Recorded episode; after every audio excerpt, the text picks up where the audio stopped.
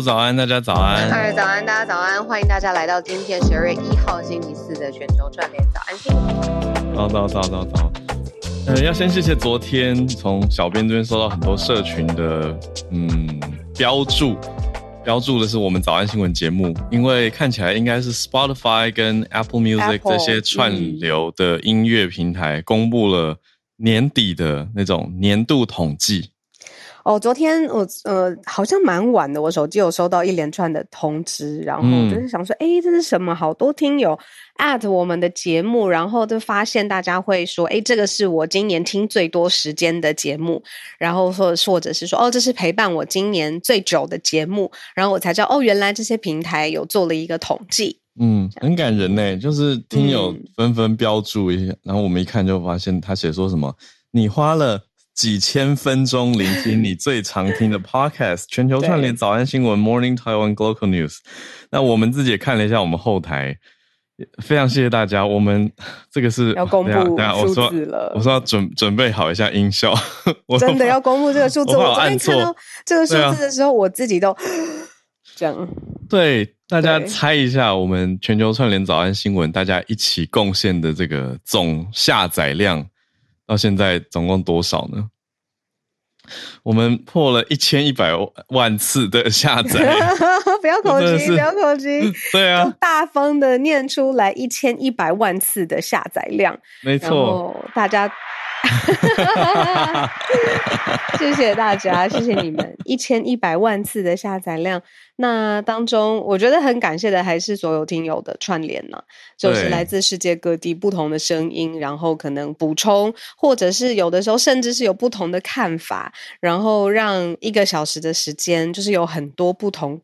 多元的观点是互相陈列的，嗯，那这个一直以来都是节目当中我自己很自豪的部分。哇，有这个半个小时这样。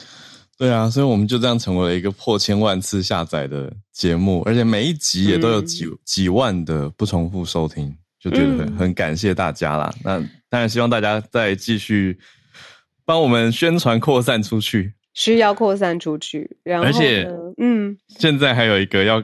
哦、没错，我们想到同一件事情，我们要跟大家一起呃完成一件事情，人家跟着我们人品的考验，执行一件事情。对，各位现在 live 一起收听的，还有等一下听到 podcast 的，我们要一起保密一件事情。对。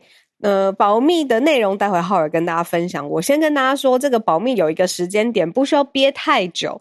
到今天早上十点之后呢，如果大家想要，就可以在自己的社群或者是呃你亲朋好友或是你的 Line 里面跟大家分享了。那这个时间就是要在今天台北时间十二月一号上午十点之后才有办法，就是继续。让其他更多的现在没有在听 podcast 或者是 live 房间的人知道，但是在这之前呢，这个讯息浩尔要跟大家分享的讯息是只有现在线上收听的，还有十点之前收听 podcast 的你们，好才听得到的。我我们 podcast 可能好像很多人都快上线，对对，那就是给房间的人的唯一没错没错。一个的消息。对，所以如果 podcast 现在已经听到的人呢？就 OK，可以大肆的分享。但是现在 Live 的听友十点以后再说哈，在一个多小时以后再说。就是我们节目获选为 Apple Podcast 官方的年度编辑精选节目，而且他只选了五个。对，也就是说，在全部这么每年哦，就新出生、新诞生的 Podcast 里头，或者是已经你知道。占据山头非常优秀的 podcaster 的节目当中，反正全年度全球串联早安新闻是五强其中一强，然后会呃被 feature 在就是 Apple 他们推荐的编辑精选里头。那这个还是一句老话，真的是要谢谢呃每天早上八点跟我们一起醒过来。然后，呃，跟着节目一起不断进化，然后还有八点半之后跟大家一起说说话的你们呢？对，有一种跟你们大家一起得奖的感觉。那官方给了我们一个很神秘的恭喜信件，昨天收到很惊喜嘛。那有一个连结，我们等一下快要收播的时候，我再贴上来给大家好了。对，让大家嗯十点以后才可以有，十点以后才可以贴哦。Apple 有说是跟我们约定了，Apple 跟我们约定，我跟你们大家约定，就是因为他们要尊重他们统一公布的时间嘛。对。但是我实在是太想要跟大家分享这个消息了，所以对对，大家跟我们一起不要执行，不要害节目违规。大家社团也一样，我们十点以后再开始贴，好不好？就就谢谢大家。那我等一下再把那个链接转过来啊，快九点收播的时候。谢谢 Molly 说这个荣誉听友有存在感。然后，嗯、呃，还说很多很多朋友说，嗯、呃，感动。然后我觉得感动真的是一个很贴切的字。然后也有人说，嗯，很开心有大家，这真的是太棒了。对，很开心有大家，啊、也是我心里的话。对，对啊、我昨天就在群组跟跟小鹿说，我们去年得了一个，也是其实也是跟跟大家一起得的一个全球华文永续报道奖的人气奖嘛。对，诶，是在这个时候吗？也是年底吧，年底年底，对啊，嗯，对啊，那今年就得了这个 Apple Podcast 官方的这个叫做编辑精选，对，对我我觉得这个意义真的是说，就是每一年节目都有一些标志，嗯，然后有一些好像是一个里程碑。然后有一些是，哎，我们真的是主动去做的。例如说，去年是一个专题，我们真的是对电这件事情想要好好讲清楚。那也是靠着大家，然后最后获选人气奖。嗯、那像 Apple 这件事情，我们真的是从头到尾都不知道，原来有在默默。对，呃、我们没有报名。对，直到收到一封信，这样。对，就是有一种，哎，我们持续今年继续耕耘，还有大家的收听啊、支持啊等等这些全部的事情加在一起，因为我相信。所谓的编辑精选有，因为他写给我们的内容说明是说，这是由编辑跟听众的喜爱共同选出来的。那我想大家应该也没有收到什么票选通知吧？所以我觉得应该是后台的一些数据了，对啊，或者加上编辑的一些嗯决定，所以非常非常谢谢大家。对呀、啊，感谢你们。嗯、好，那好消息跟大家一起要执行的秘密分享就到这边告一段落。八点十分，我们今天依然选择了四题，我觉得资讯量也蛮庞大，但是也很重要。然后现在中外媒体都会持续追踪的。嗯、呃，昨天这一位这个中国前领导人逝世了，嗯、那我们就从这一题还有接下来的四题听听看大家，呃，我们今天的盘点。对，我们就先要从江泽民逝世开始讲起哦。那他是九十六岁离世。那第二题则是看到美国的总统拜登即将出席台积电，延续昨天的题目，台积电在 Arizona 的的厂房的上机典礼。那先进技术也即将要过去嘛，所以这两件事情，哎，大家一起来看，延续一下看，哎，美国现在当权政府对于台积电的态度，还有接下来的展望是什么？第三题一样，在美国讲的是联准会的升息消息放出来的缓和。有人有一些媒体直接写说，呃，鲍尔在记者会上面放了鸽子。我一开始想说，啊，放鸽子哦，没有，他的放鸽意思是放出比较缓和的讯息，放缓和的讯号。所以代表的市场情况是什么呢？那是不是投资人觉得？内心比较平缓一点呢，我们继续看下去。那最后一题则是推特要取消去打击 COVID。大家应该还记得，在不少的社群软体上面，比如说包括也许大家有在用的 Facebook、Instagram，你只要贴了最这这几年，只要贴了跟 COVID 有关的事情，都会显示一些警告啊、警语啊或提醒啊等等。但是 Twitter 即将要取消这样子相关的提醒，也要去。不再打击相关的错误消息了，那会不会大家很担心假消息越来越多？我们就一起来看。所以先从江泽民离世这个消息开始吧。延续在这几天，怎么这么刚好呢？就是在白纸运动的延烧当中。那这而且这几天应该也说，嗯，昨天也讲到了嘛，嗯、就是说国务中国国务院也放出了比较。缓和的消息，嗯嗯，那我说能能解就解，能解禁就解禁，对对对对，快封快解。对，啊，那我这边也收到了听友传来，我们有听友是在在广东这边，对，嗯，那他自己在那边工作，孩子也在那边念书，他们收到孩子学校发来的通知，终于进学校都不用再做核酸了。嗯嗯，那我是反过来问他说，所以之前小孩去上学每天要核酸？他说对，嗯嗯嗯嗯嗯，嗯，那所以那个。家长的心情是蛮感动的，可以这样说，嗯、就是终于有看到放宽的一天的那种感觉。那他还传给我一个影片，那当然，当然广东是讲视频，那讲的是说什么？呃，终于什么？反正要怎么说呢？就是它的内容是恭喜各位辛苦了，过去的三年，现在终于完全解禁，世界自由了，疫情过去了，出门呼吸新鲜的空气吧。就这种要让大家感到欣慰跟感动的讯息开始在媒体上面流传。嗯嗯嗯嗯嗯。那这个听友我觉得非常的机警啦，就是他他一传给我这个影片，他的态度就是他并没有很相信，他觉得这是某一种政治宣传，他有意识。对，可是他是告诉我说有这样的消息开始在传，那跟我们分享，就帮他匿名告诉大家。对，那这是嗯前面的呃资讯啦，前情对，但是接待这个时间正好就是在昨日十一月三十号，江泽民过世了。他是中国前国家主席，那算是呃依照代数这样子算下来，算是第三代。那中国官方证实。呃，他享受呃九十六岁。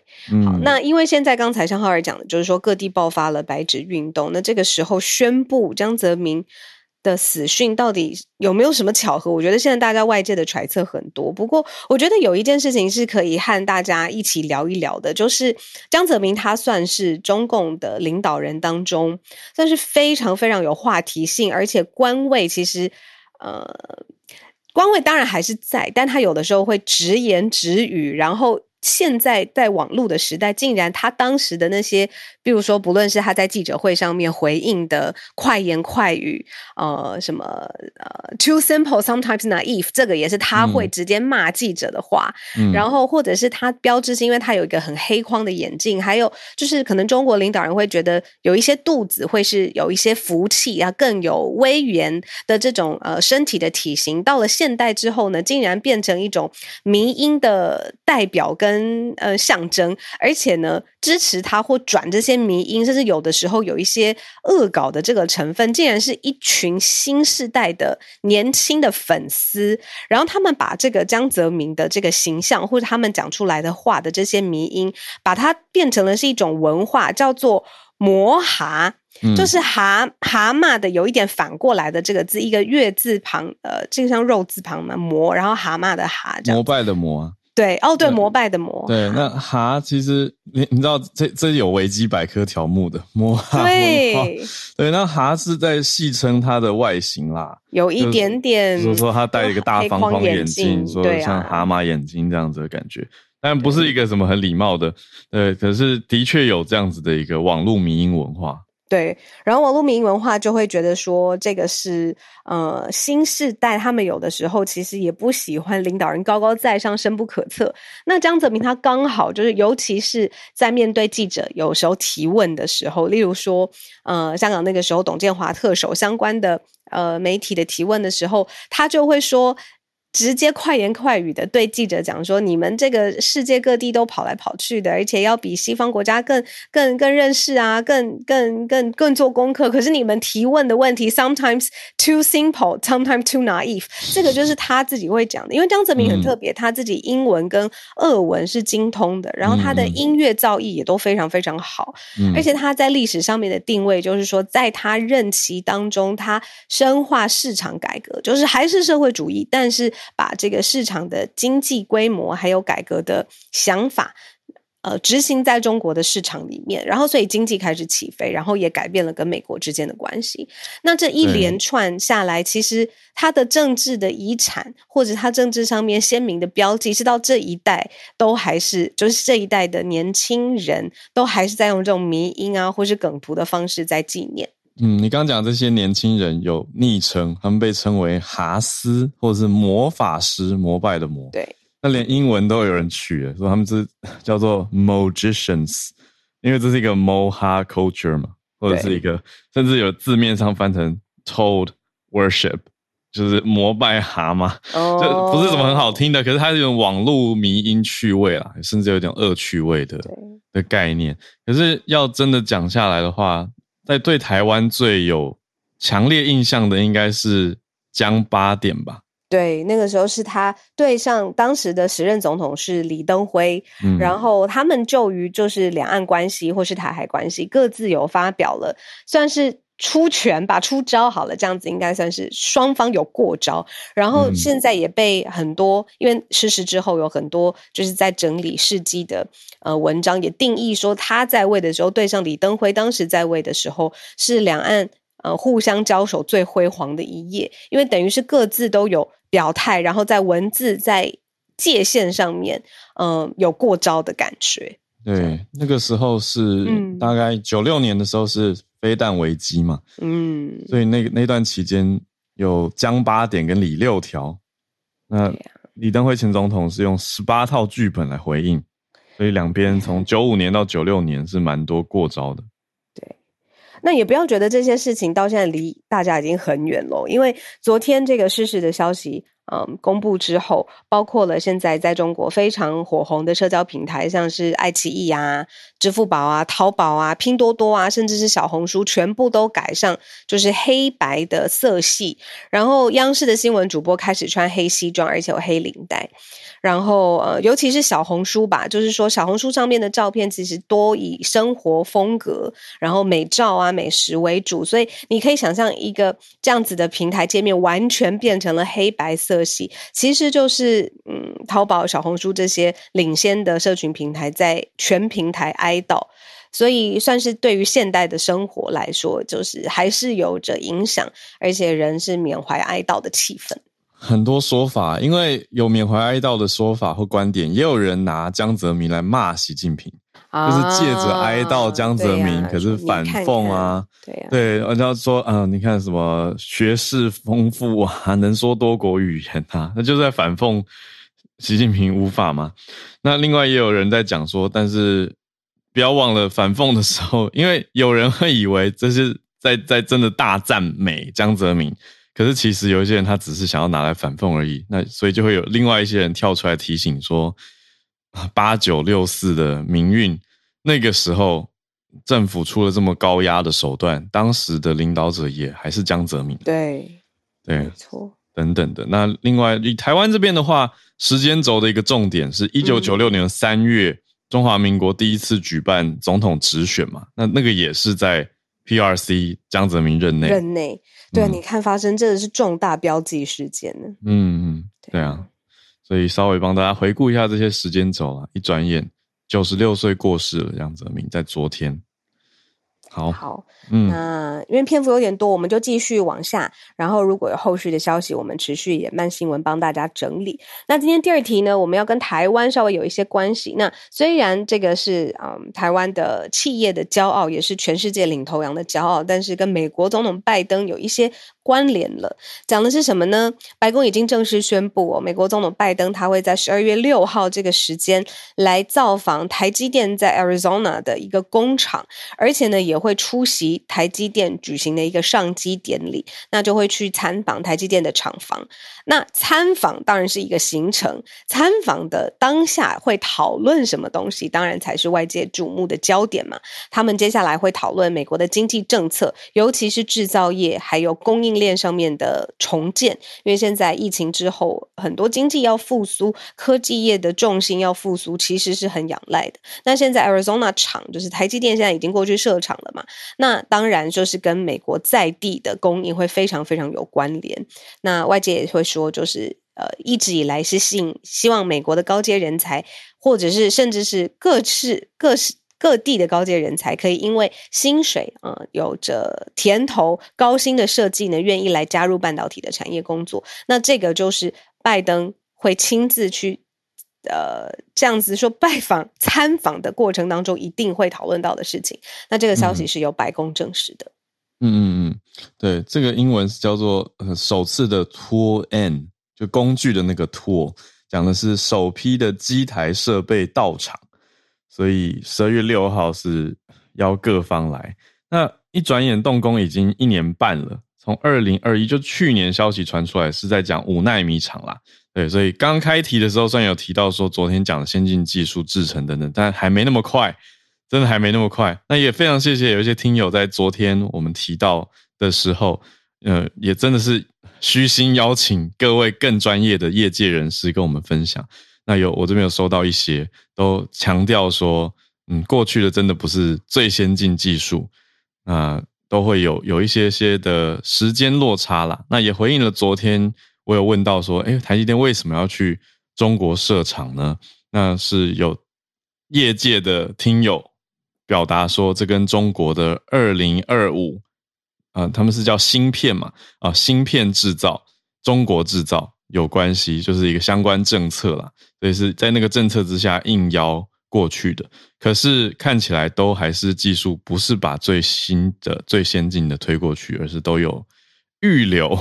所以，嗯，我觉得有解答到我心里的想法跟疑惑吧。对，但我们继续来继续看的就是即将在十二月六号，也就是下个礼拜的时间，嗯，啊，会有这个。你看，各方客户、供应商、学界、政府，这是一个大会，是一个盛事。对啊，他就是到那边做讨论，其实意思就是这样子。其实这个面子上也给足了，嗯、对，对没错，是一种支持。然后也是说，哦，我跟你，我愿意来看看业务运行的方式，然后来看最后跟美国半导体产业的连接。对，但也有人用一个微酸的语气在回复。我的提问啦，就是写说美国自己的产量那么高，台积电这个厂又不是占美国最大宗，我们自己把自己看得太重要了吧？我想说，嗯，好，是是是，也不用这么凶，可是概念上的确它不是最主要的，可是我觉得指标意义还有技术的先进程度，对啊，然后还有它的外交上面的讯息也是有的哦，对对。对啊，如果你要仔细说综合来看，对啊，是是是，好，那讲到。这个美国，我们就来看看财经方面美国的消息好了。嗯，联准会，嗯、对，我们花了很多时间在讲说这个通货膨胀四十年的高点嘛。那 Fed 就是联邦联准会，他们六度的升息，嗯、然后这个升息的幅度近四次都是三码，嗯、但是现在很可能就是升息这个力道跟呃频繁的速度要放缓了。嗯嗯，对，因为升息大家知道就是会影响到投资市场嘛。通常就是你一直升息的话，利息越来越高，大家就比较不投资。概对大概念上啊，对，把钱放在银行里头。对对对对对。对但是现在因为联准会鲍尔已经对外讲说，十二月会放慢升息的步调。光是这个消息一出，哦。纳斯达克指数啊，还有标普啊，还有道琼，道琼都冲起来了。对啊，对啊，所以现在进入美国股市进入一个牛市的状态，而且是拉尾盘上来。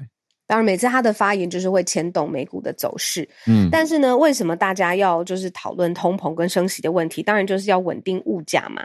那最后的目标是希望大家就是物价上面、经济上面可以就是同时恢复，然后。呃，经济的力道也可以持续增长，但是鲍尔是说，这个重新恢复物价的稳定还有一段长路要走。嗯，那像之前 Charles 老师也常常跟我们讲说，这个调控经济是有很非非常细微的工具的。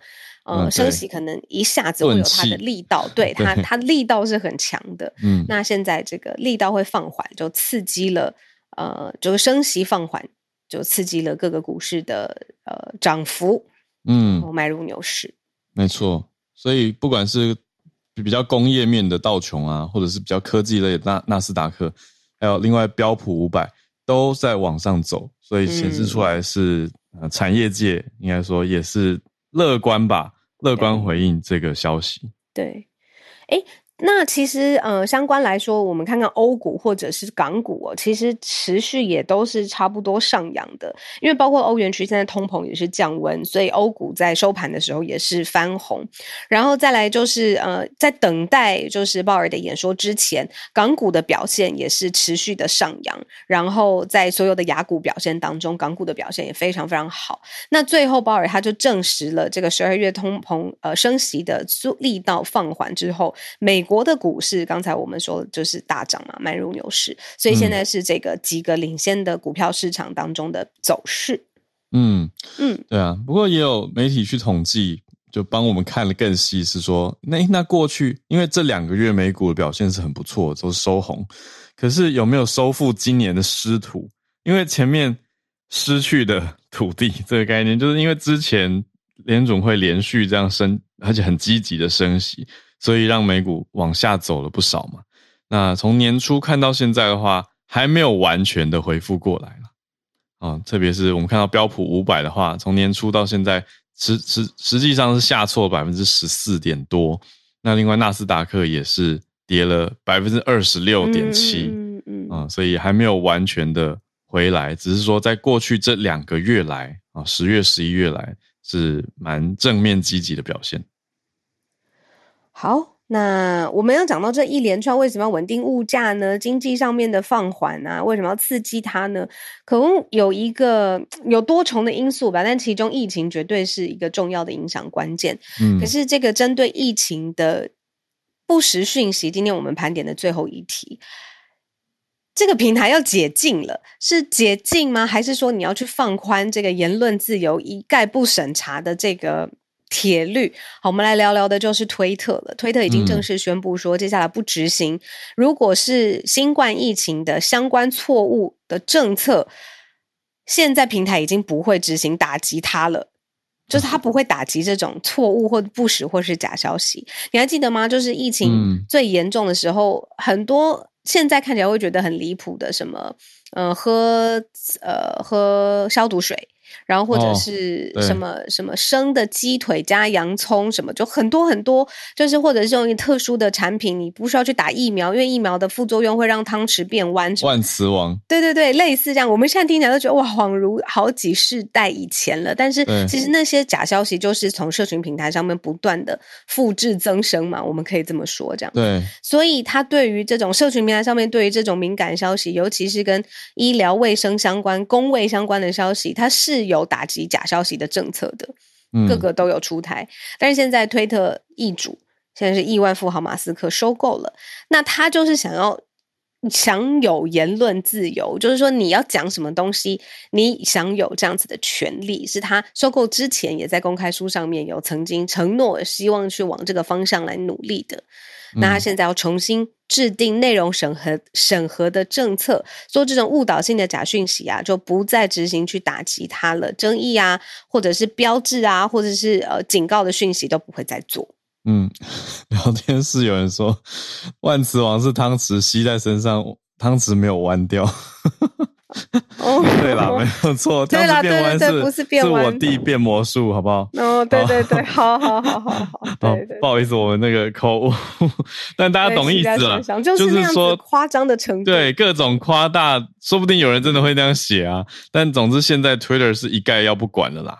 所以，就算你的资讯是有问题，misleading 或是 misinformation、disinformation，不管都让你发。他也不给你标签，然后也不会说这是属于不实疗法，也不会去呃呃，就是说，哎，你要去看这个 CDC，也就是美国呃疾病管理局最高的指导原则，他也不会有这种导向或者是标注说你要特别小心，这可能比如说造成你生命的安全疑虑等等，反正这一切的中介。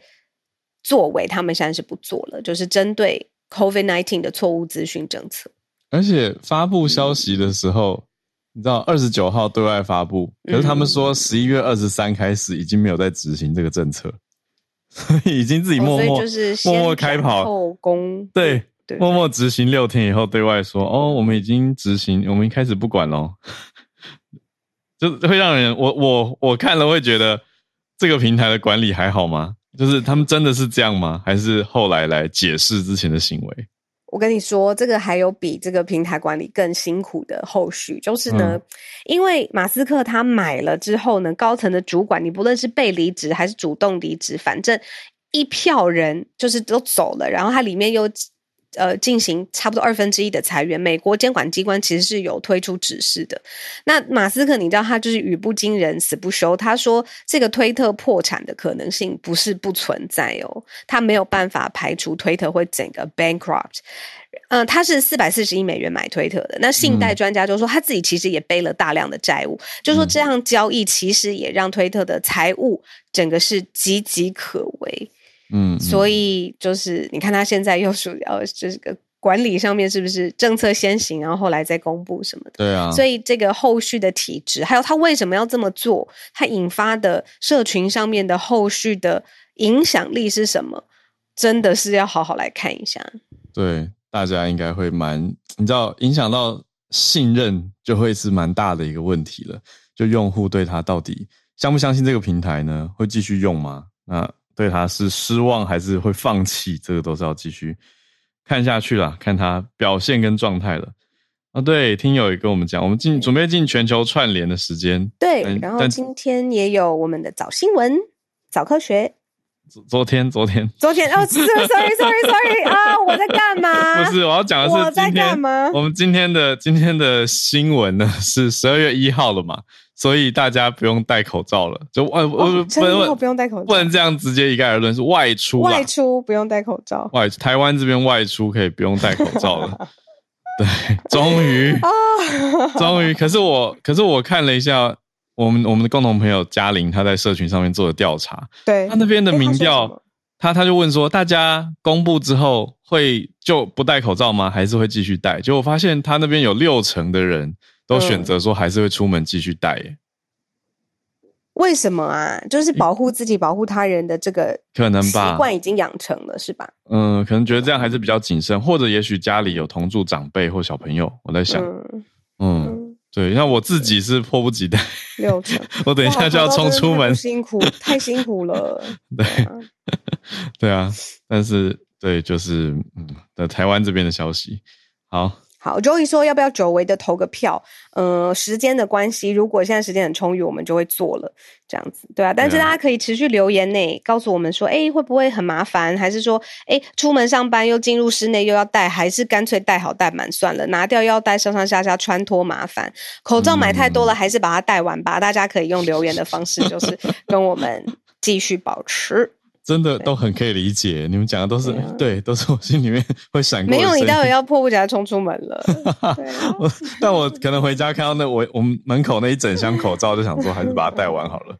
对 对啊，好，好，今天串联也非常的丰富，已经许多听友举手来邀请大家上来，啊、谢谢大家。然后我跟浩儿讲一下，因为晚一点有工作的关系，嗯、我就来听大家的串联，然后我在线上这样子。嗯、好，好。好来，首先邀请到朱小汉，要跟大家补充这个魔蛤吗？嗯，魔蛤真的。对，它到底是什么意思？对啊，早安，Howard，早安，小鹿，大家早安。对，这个 摩哈其实是大概从二零一四年、一五年开始的一个就是网络文化现象。这个因为因为江泽民的这个头很方很正，又喜欢戴这种很大的黑框眼镜，所以很多人就戏谑他，说他叫这个蛤蟆。然后这个摩哈就是啊，就是有点像就崇拜江泽民嘛。那其实主要是因为呃，第一就是在江泽民执政的时候，跟现在习近平执政时期，中国比就是当时中国确实是更能给人带来希望了吧？就是经济也是在上升，然后管控也没有像现在这样的严格。呃，俗话说就是没有对比就没有伤害。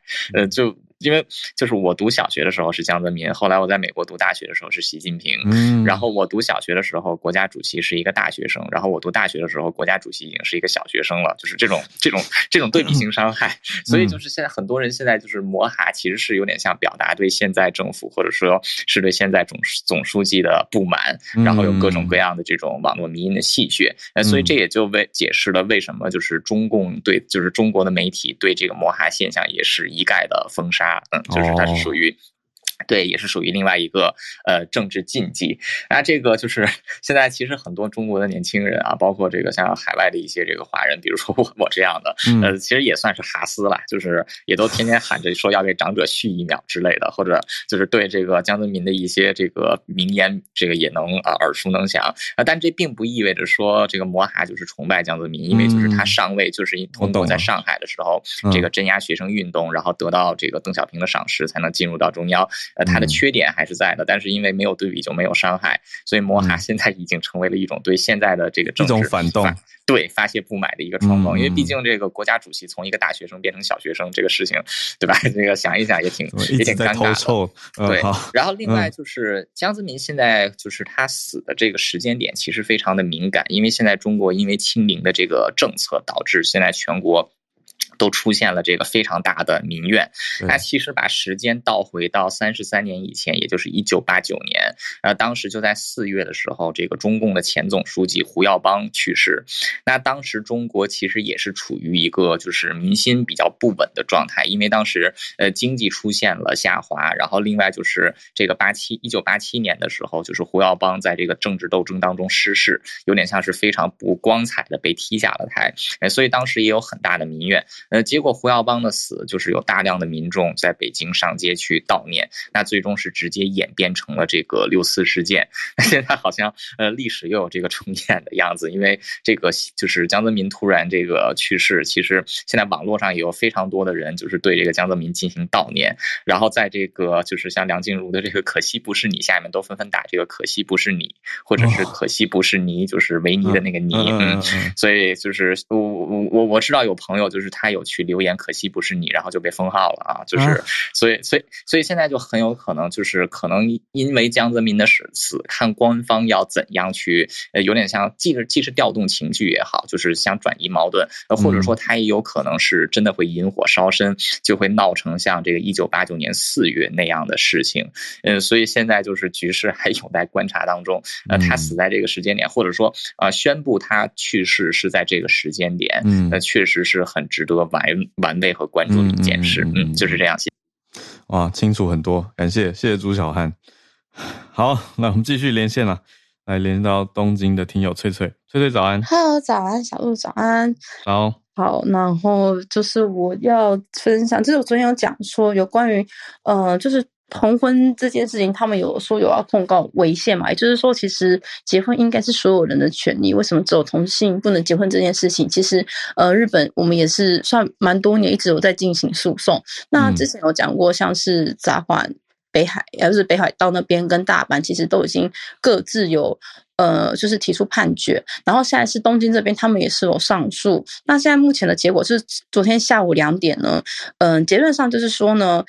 其实东京地方法院认为说，现行法律规定是不能说违宪，所以呢，嗯，就是驳回他们的提诉。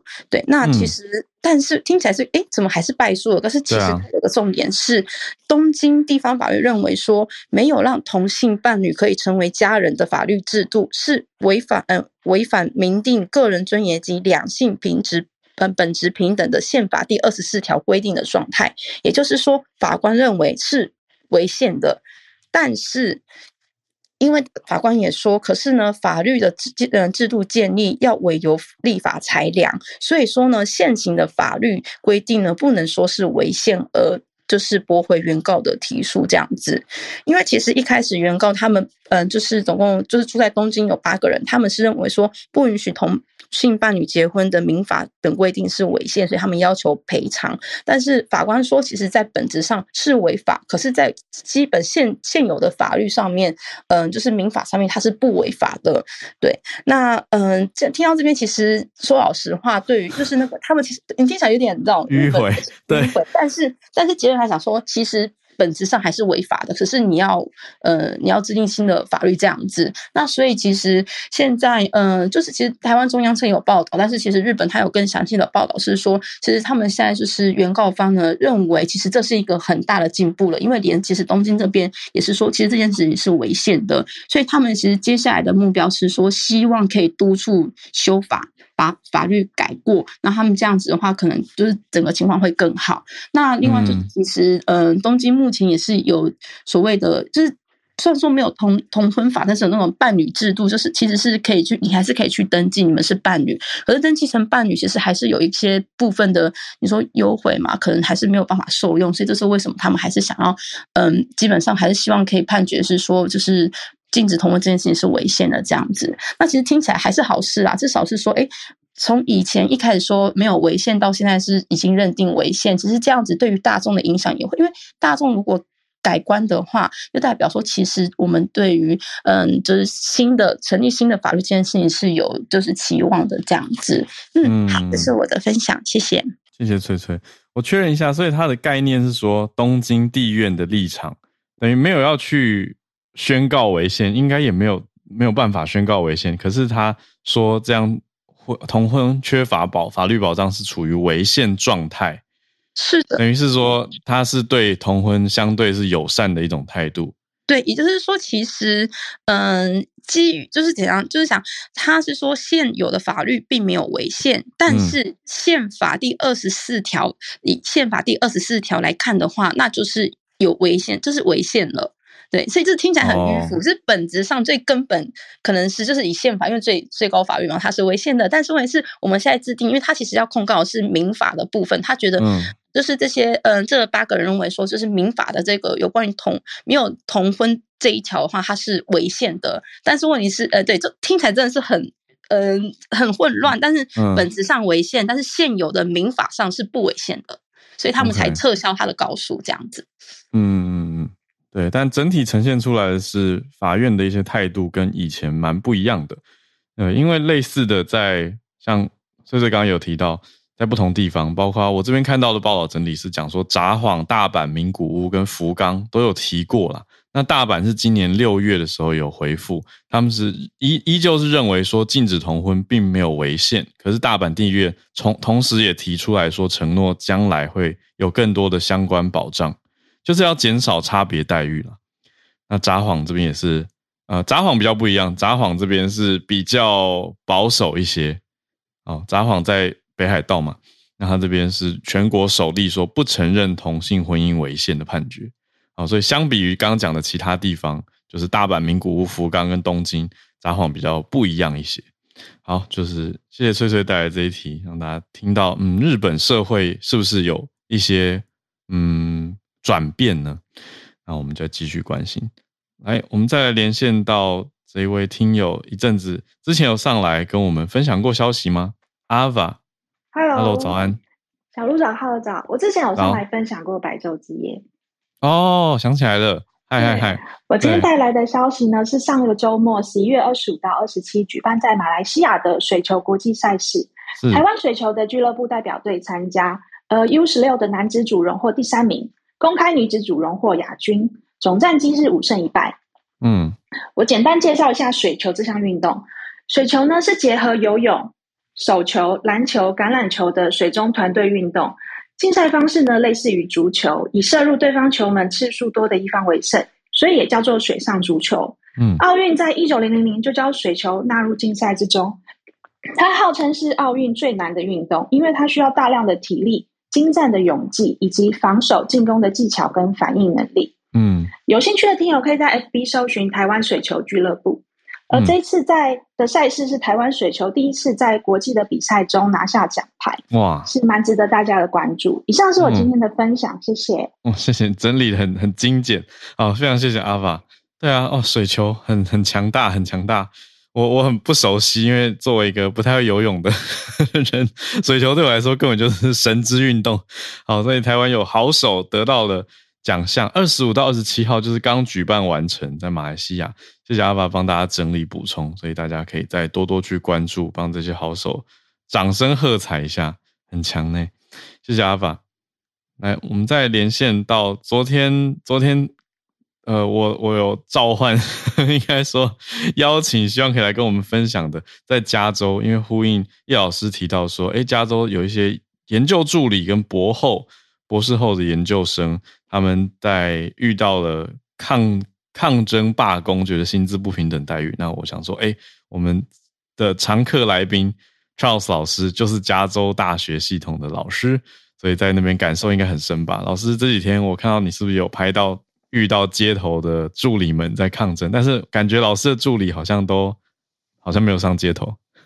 老师早安，对，浩尔早安，小鹿早安，对我都是很卑微的，我都是这个 把他们。老师你太客气了，你一定跟他们处的很好。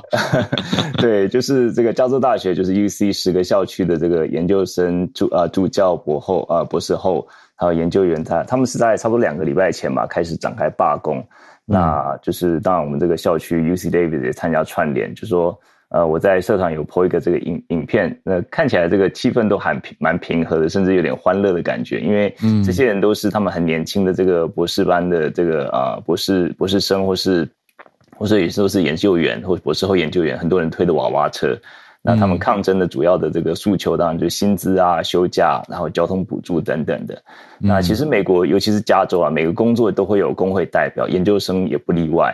像我每个礼拜呃，每个每个学期这个休课之前，就是系上会叫教授就是签一份合约，就是说这份合约上面就是明确规定说，我希望我的助教每个每个礼拜工作时数和明确的范围。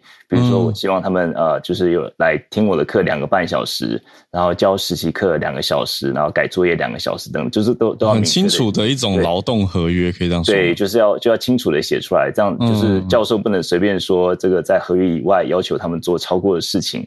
比如说，有些有些时候会叫他们呃买菜啊、接小孩，这个是不行的。台湾常常有一项工作内容叫做以及其他主管临时交办事项，所以没没有加州大学没有这个吗？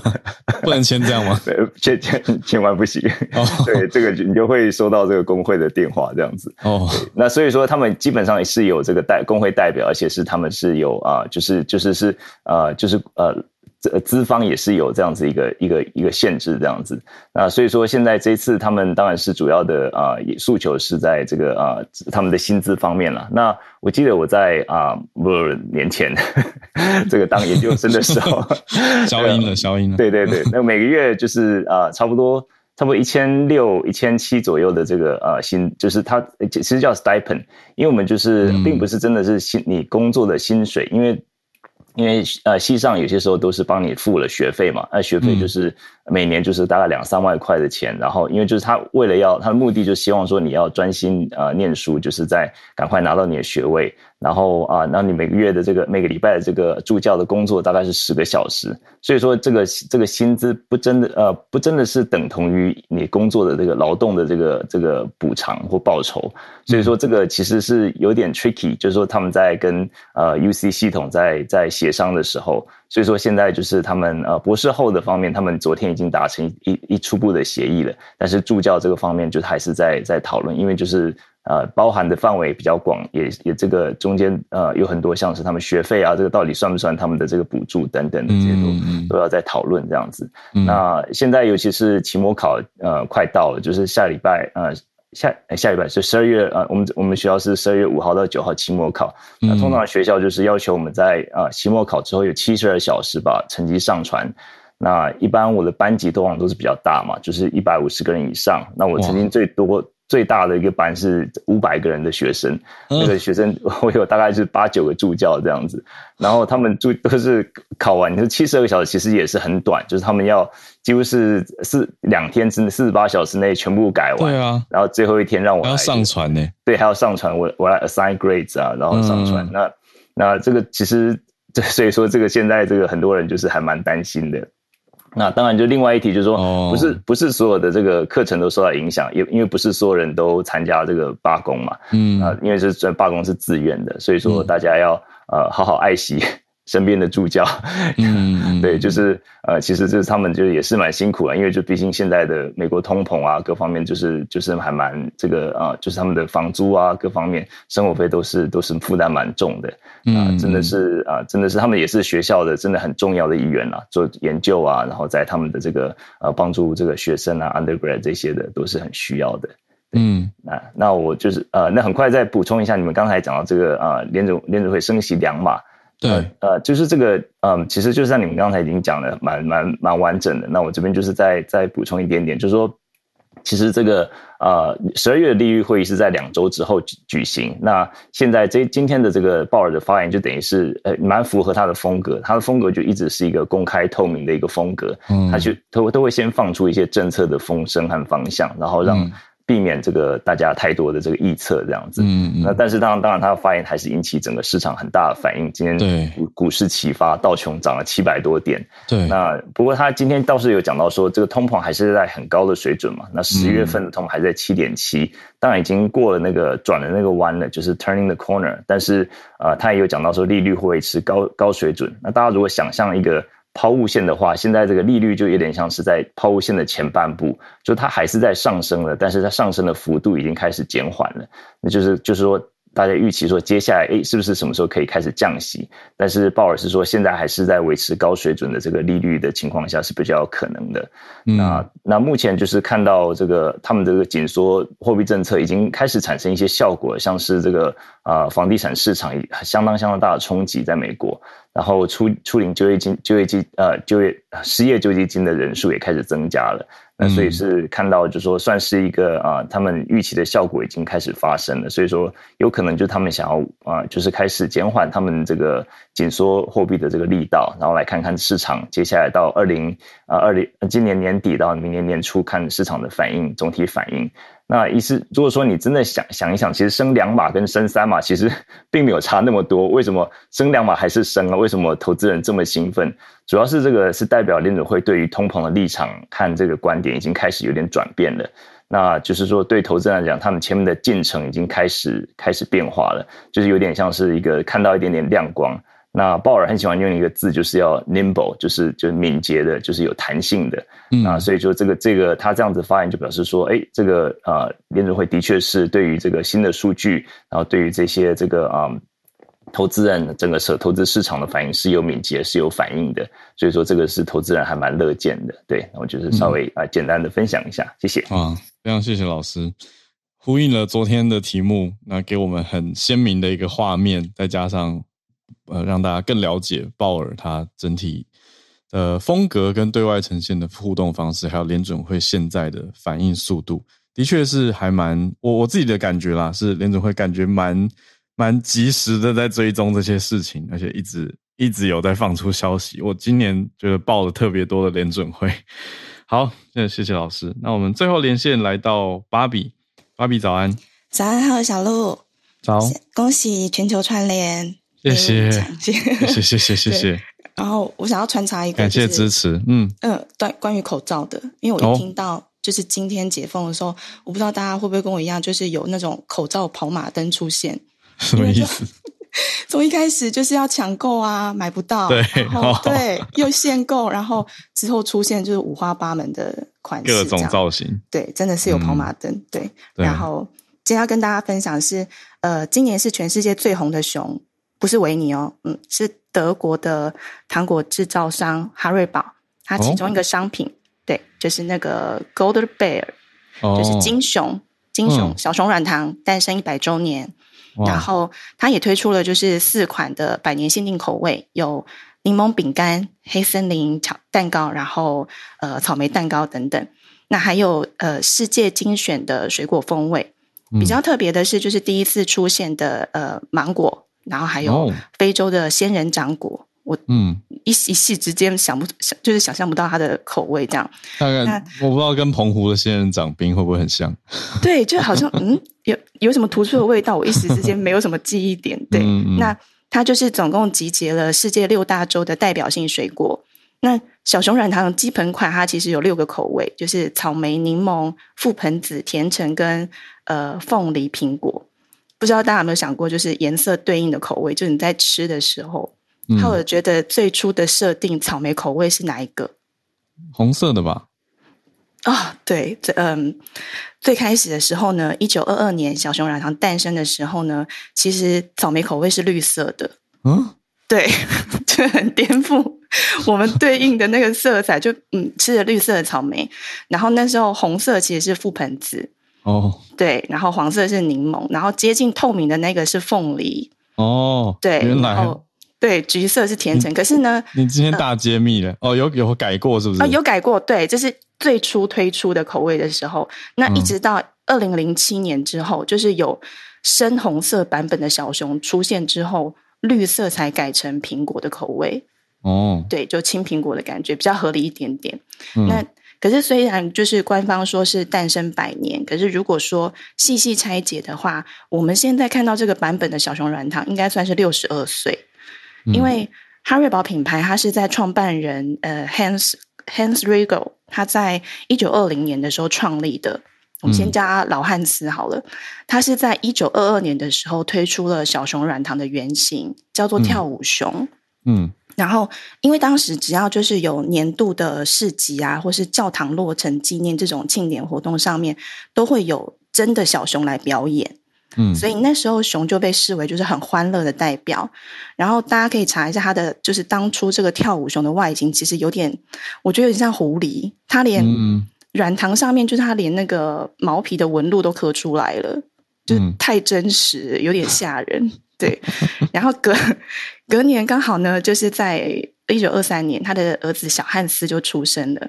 那小汉斯他长大接手哈瑞堡之后呢，他是在一九六零年代的时候推出新一代的小熊软糖，就是现在的金熊。